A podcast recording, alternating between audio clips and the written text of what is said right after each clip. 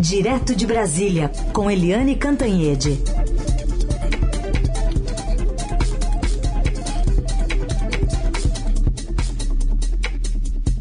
Oi, Eliane, bom dia. Bom dia, Raicen, Carolina, ouvintes. Bom dia, Eliane. Vamos começar então pela Petrobras, que tem novo comando e pode ter outros conselheiros, outro conselho, para de fato tentar colocar em prática os planos eleitorais do presidente Bolsonaro. Isso tem chances reais de acontecer? Tem uma confusão lá, né? Tem uma confusão grande porque o presidente Jair Bolsonaro já derrubou um economista, já derrubou o general, já derrubou um técnico é, indicado pelo Paulo Guedes e agora vem outro. Quer dizer, a Petrobras vai ter o quarto presidente em três anos e meio, o que vamos combinar não é nada trivial. Para piorar as coisas, o presidente foi demitindo um a um, a um a um, até demitir o próprio ministro de Minas e Energia, que era um almirante de esquadra, o Bento Albuquerque. E agora? Agora é no tapetão mesmo, já que não vai por bem, vai por mal. E o presidente está é, tomando ah, medidas que são muito preocupantes e que o mercado está vendo com muita preocupação mesmo. Por quê? Porque o indicado para a Petrobras, o Caio Paz de Andrade, ele não preenche alguns requisitos do estatuto da Petrobras para assumir o cargo de presidente. Né? Ele tem que ser indicado primeiro para o conselho, tem que ser nomeado para o conselho e depois é, ser eleito é, para a presidência. Mas o estatuto diz o seguinte, que o presidente da Petrobras precisa ter pelo menos é, 10 anos é, de tempo de atuação no setor da companhia. E não é só da Petrobras, isso vale também para outras empresas estatais. E também tem que ter tempo de exercício de direção de companhias estatais, de companhias, para mostrar que sabe como dirigir uma companhia. E o Caio não preenche devidamente esses pré-requisitos. Ele foi, é, ele teve um cargo de direção sim no SERPRO, que é o Serviço de Proteção aos Dados, enfim, de informática do setor público do federal, mas é, tem aí muitas dúvidas como é que vão fazer para eleger ele fora do padrão. É, o conselho tem os é, acionistas, acionistas privados e tem é, os representantes do governo federal que são maioria. Pode ser que eles queiram é, fechar os olhos as regras né, para agradar o presidente. Vamos ver se isso é possível. A outra coisa é que o governo também estuda é, dar um jeitinho, né, fazer um desvio e mudar as regras do próprio estatuto para poder mexer nos preços. Tipo assim, um congelamento de preços até a eleição, e mais para isso tem que mudar o estatuto. Tem que mudar o estatuto dizendo o seguinte, ah, é emergencial, ah, tem uma crise, ah. Eles têm que inventar muitos pretextos e ter muita equipe jurídica para poder fazer isso. Porque é mudar o estatuto da maior empresa brasileira, da maior estatal brasileira, de uma das maiores estatais de petróleo do mundo, para agradar o candidato presidente Jair Bolsonaro, né? Não é nem o, o presidente, é o candidato presidente Jair Bolsonaro. Então, é, o mercado está muito agitado. Ontem, inclusive, teve queda na bolsa por causa da interferência política eleitoral na Petrobras. Bom, Eliane, e na política, a gente está acompanhando aí essa terceira via, o MDB lançou então Simone Tebet com apoio do Cidadania. O PSDB está na dele ainda, né? É. O MDB lançou a Simone Tebet, oficializou a candidatura Simone Tebet e ontem já, é, já providenciou também é, um movimento a favor dela, porque é, teve um manifesto de apoio a Simone Tebet com 3.400 assinaturas, e aí é, é muita gente é, tentando emplacar, tentando impulsionar a candidatura da Simone Tebet, né? Uma senadora que foi muito bem na CPI uh, da Covid, que tem um bom nome, uma família política de bons pre serviços prestados e de, de carimbo ético. E aí você, entre os signatários, aqui o Estadão nos informa, estão nomes da indústria e nomes bem pesados, né? É, como o Cândido Bracher, ex-presidente do Itaú Unibanco, o Pedro von Totkis, do Grupo Ultra, Wolf Clabin, presidente do Conselho da Clabin, e também é aqueles economistas do Plano Real ou pós-Plano Real, mas de forte ligação com a, o Tucanato, como Armínio Fraga, Eliana Cardoso, Helena Landau, que aliás é a organizadora do programa econômico da Simone Tebet. Além disso, a Simone Tebet ontem já postou é, nas redes sociais dela e nas uh, e, na, e no, nos grupos de WhatsApp ela postou também apoio de vários prefeitos do próprio MDB é, prefeitos, ex-governadores, como o próprio Jarbas Vasconcelos de Pernambuco, é, um senador de é, ex-governador de Pernambuco, senador, é, ex-prefeito da capital e que tem um ótimo nome no mundo político. Então a Simone Tebet está crescendo é, ou tenta se afirmar politicamente, mas ela tem prazo para mostrar que tudo isso tem reflexo nas pesquisas. Nas primeiras, é, como amanhã, né, a, a, pesquisa Datafolha, possivelmente ainda não vai refletir muito não. Mas é, ele, a expectativa da campanha dela é que isso comece a aparecer nas pesquisas seguintes. Vamos ver. Agora, como você disse, né, Heisen? O PSDB continua em cima do muro. É, tirou o o João Dória pressionou muito o João Dória, o João Dória desistiu da disputa e não colocou ninguém no lugar. Nem a Simone Tebet, nem ninguém. O PSDB tem um jogo que ninguém entende. A única coisa que a gente entende é que a crise interna está tomando proporções de inviabilizar o partido. É, e hoje tem uma a agenda aqui da Tebet de manhã, na sede do Diretório Nacional do MDB, em Brasília. Vamos ver o que ela vai também dizer, né? Se posicionar a respeito dessa, dessa indefinição da terceira via por um nome único e que tem essa força para tentar disseminar a polarização que a gente está vendo dos dois lados. Ainda sobre a questão envolvendo a Simone Tebet, Eliane, temos perguntas dos ouvintes que chegam aqui com dúvidas a partir da sua explicação.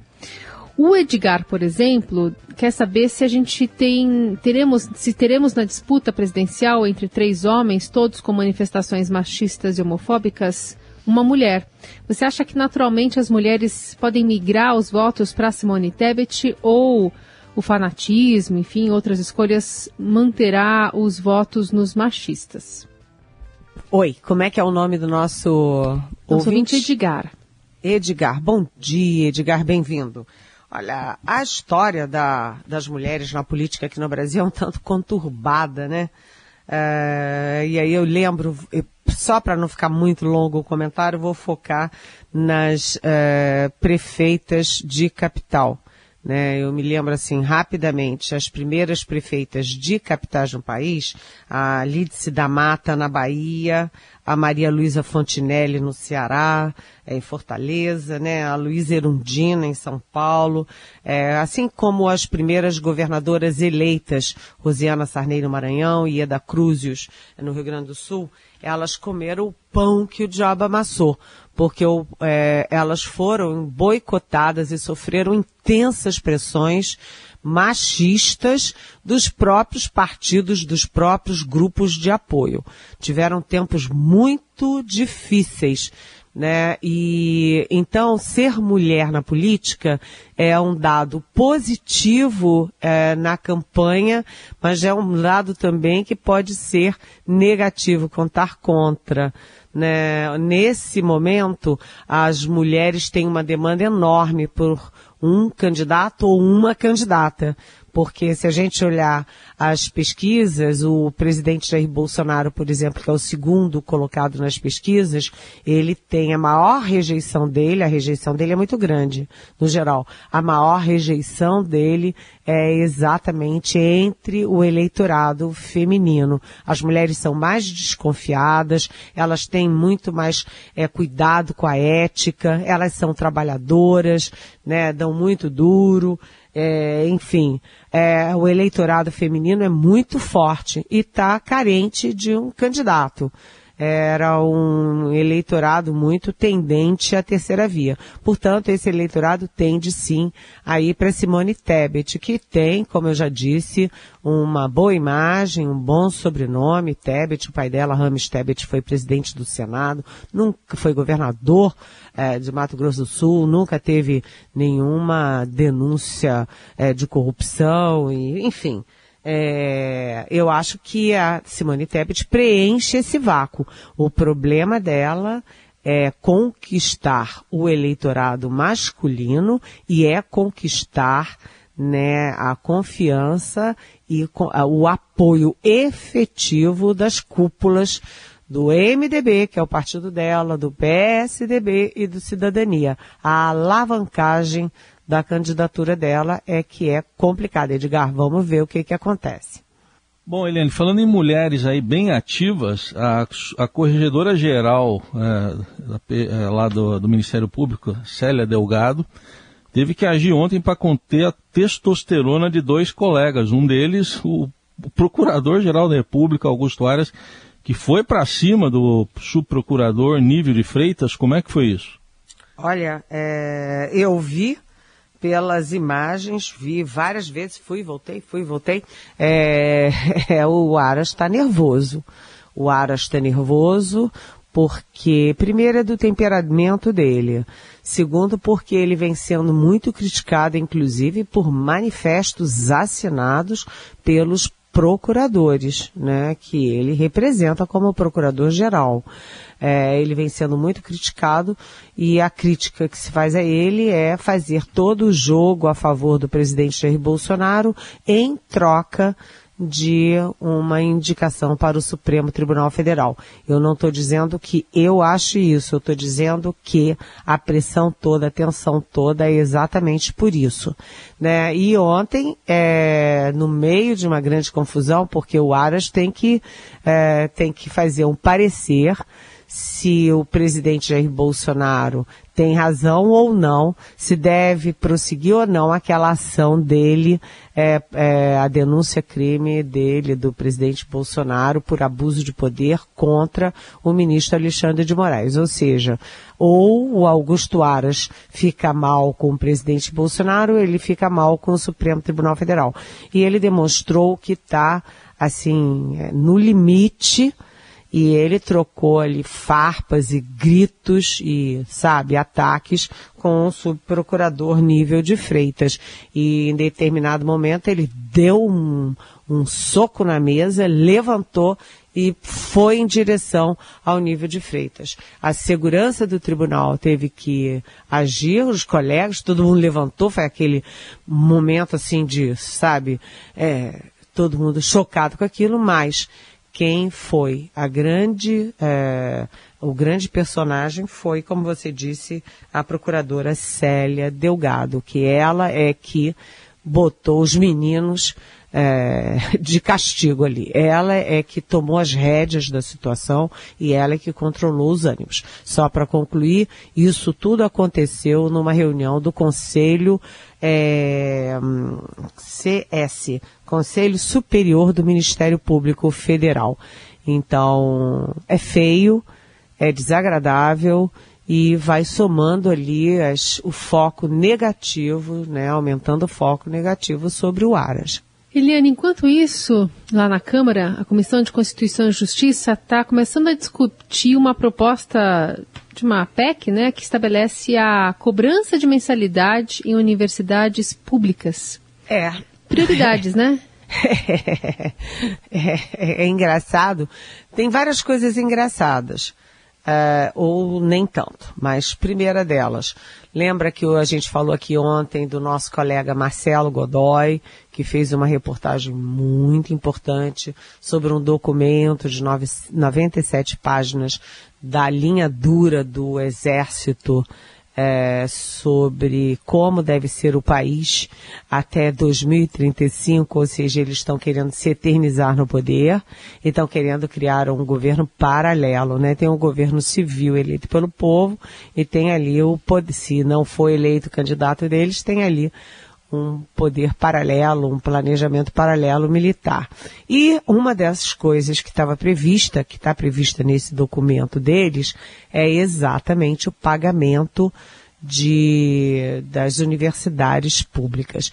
É, bem, qual é a coincidência? É que a autoria desse projeto é do deputado general Peternelli, do União Brasil de São Paulo, ou seja, é um general que fez. E foi apresentado ontem para ser votado na Comissão de Constituição e Justiça CCJ já na semana que vem. Ou seja, bem rapidinho, a toque de caixa. E como você disse, né, Carolina, não é uma prioridade nesse momento. A prioridade brasileira é a fome, é a inflação, é o desmando na economia, é a pandemia que ainda não acabou, é a, são os efeitos da guerra da Ucrânia. Enfim, não é uma prioridade. O governo fica gastando tempo, é, os governistas gastando tempo com falta de prioridade. Agora, o que, que eu acho da questão da, da anuidade? Eu acho que precisa ser discutido sim. Tem que ser discutido sim né, é, os, os alunos que tiveram as melhores escolas particulares a vida inteira pagando a peso de ouro são os alunos das áreas nobres das universidades federais. Chegam lá com seus carrões e, portanto, podem pagar sim. Mas, né, o último estudo da ADIFES é, sobre, a, sobre as universidades, que é de 2018, mostra que 70% dos estudantes universitários hoje são de famílias que têm um salário mínimo e meio de renda mensal. Portanto, é, tem que ser discutida, mas com muita cautela cautela, muito cuidado. E olha, no projeto do Peternelli, tá lá, quem vai estabelecer as regras e quem paga e quanto paga é o MEC. Ai, que medo, porque o MEC do Jair Bolsonaro, se a gente for aqui falar das mazelas dos ministros e pastores que mandaram no, no MEC, a gente vai dizer, e joga fora rápido esse projeto. Bem, eu sou a favor da discussão mas com muito cuidado e deixando os especialistas agirem e discutirem e trazendo os exemplos do mundo democrático e desenvolvido. Tem mais ouvinte fazendo pergunta para você, Eliane. Agora é o Joel que gravou. Vamos ouvir. Por aqui, Joel de Itapevi. Eliane, se a gente considerar que Luciano Bivar, mesmo depois de ter cedido o ex-nanico PSL para o Bolsonaro, teve como recompensa aquela medida provisória de 2019 que praticamente extinguiu a exigibilidade do DPVAT, não seria demais supor que esse mesmo Bivar pode estar agindo nos bastidores para liquidar as eleições logo no primeiro turno em favor do Lula. Já que tudo indica, Eliane, que o União Brasil trabalha justamente nesse sentido. Se quanto menor o número de candidatos, maior a probabilidade da eleição ser definida no primeiro turno, não acaba aparecendo que nos bastidores o mais importante artífice do Lula é a União Brasil, do Luciano Bivar e do ACM Neto? Oi, Joel, eu não acho não, sabe por quê?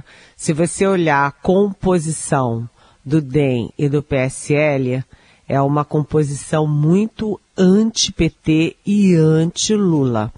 Né? Quando a gente olha, como é que foi aí o racha decisivo do DEM, que jogou o DEM nos braços do PSL e aí fizeram a fusão do União Brasil. Como é que foi o estopim disso? Foi exatamente na eleição para a presidência da Câmara, a eleição do Arthur Lira, quando a maioria do DEM se aliou ao bolsonarismo para derrubar o candidato do Rodrigo Maia, que era do DEM, atenção, que era do DEM, para apoiar o candidato do Jair Bolsonaro. Né? Além disso, o PSL é um partido, é, era, né? Porque agora virou União Brasil, mas era um partido é, essencialmente de direita e anti-Lula, anti-PT. Portanto, eu acho que não é esse jogo, não. Eu acho que o jogo ali é o seguinte é, vamos sair da terceira via para economizar dinheiro com a candidatura majoritária, a candidatura à presidência da República e vamos gastar o fundo eleitoral para fazer bancadas né, para eleger deputados, porque é assim que a gente tem direito ao orçamento secreto, a verbas, a emendas, a, enfim, ao orçamento. Então, uh, não vejo assim não. Acho que o eleitorado do União Brasil não vai naturalmente para o Lula. Até muito pelo contrário, Joel. Para concluir, vou pedir também para o Nelsinho colocar play na pergunta do ouvinte Ademir. Vamos lá. Eu sou ouvinte da Rádio Eldorado já há quase 40 anos, praticamente. Eu acompanho muitos noticiários por aí. E eu, o que eu tenho notado é que, depois de Bolsonaro, me abriu mais a mente de que todos os políticos e todos os jornalistas e todas as informações que a gente recebe, praticamente todas, sempre falam mal dos presidentes e dos candidatos. Então eu chego à conclusão que nesse tempo todo eu nunca ouvi que houvesse alguém competente. E eu queria saber, será que nós não temos político? Ou é mania da gente valorizar só o que é ruim? Eu já estou virando apolítico. Oi, Ademir. Olha, você entrou numa questão que é muito, muito importante, Ademir porque é uma das coisas que eu me pergunto, né? O jornalismo, né? A mídia, a imprensa, a gente tende sempre a olhar e a falar sobre aquilo que os governos, os poderosos não gostam de olhar e falar. Então a gente acaba sempre dando um ângulo muito negativo dos políticos, dos partidos, do Congresso, das instituições e dos próprios presidentes da República. Né? É, a gente teve bons governos é, bons homens públicos. Né? A gente tem que citar, eu cito aqui de cabeça, o Itamar Franco foi o homem certo na hora certa. Ele conseguiu pacificar o país, fazer uma transição é, muito, é, vamos dizer, favorável, trouxe o país, é, equilibrou o país, parou a guerra, preparou para a eleição seguinte, fez o plano real com os melhores economistas do país. O Fernando Henrique Cardoso foi muito estruturante. Né? O próprio ex-presidente Lula fez uma, um programa de inclusão é, social, uma divisão de rendas muito poderoso e inclusive um programa de é, inclusão e de mais justiça é, federativa. O Nordeste, por exemplo, lucrou muito com isso, tanto que o Nordeste até hoje é petista, é lulista. É, enfim, é, a gente tem o erro de sempre focar no negativo, mas Sim, a gente, eu conheci na minha vida, minha longa, longa história de jornalista, grandes políticos, é, grandes políticos com muita visibilidade, como o doutor Ulisses, Mário Covas, é, o próprio Fernando Henrique Cardoso, etc. É, e Uh, conheci também muito, muito deputado que não tinha tanta visibilidade, não era tão conhecido, mas que era muito estudioso, é, acompanhava os programas, acompanhava os debates e, e nas comissões, liderava os processos, os melhores projetos. Portanto, Ademir, a gente precisa também fazer um meia-culpa. Agora, isso não significa que a gente deva passar a mão na cabeça quando o presidente da República trabalha contra máscaras, contra isolamento, contra vacinas, contra a Amazônia, contra a educação, contra a saúde, contra a política externa, contra a cultura. Aí não dá, né, Ademir?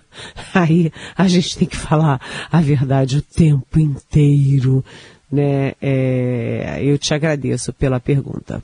Muito bem, Eliane Cantanhede respondendo as dúvidas dos nossos ouvintes. Amanhã ela está de volta. Obrigada, Eliane. Até amanhã. Beijão.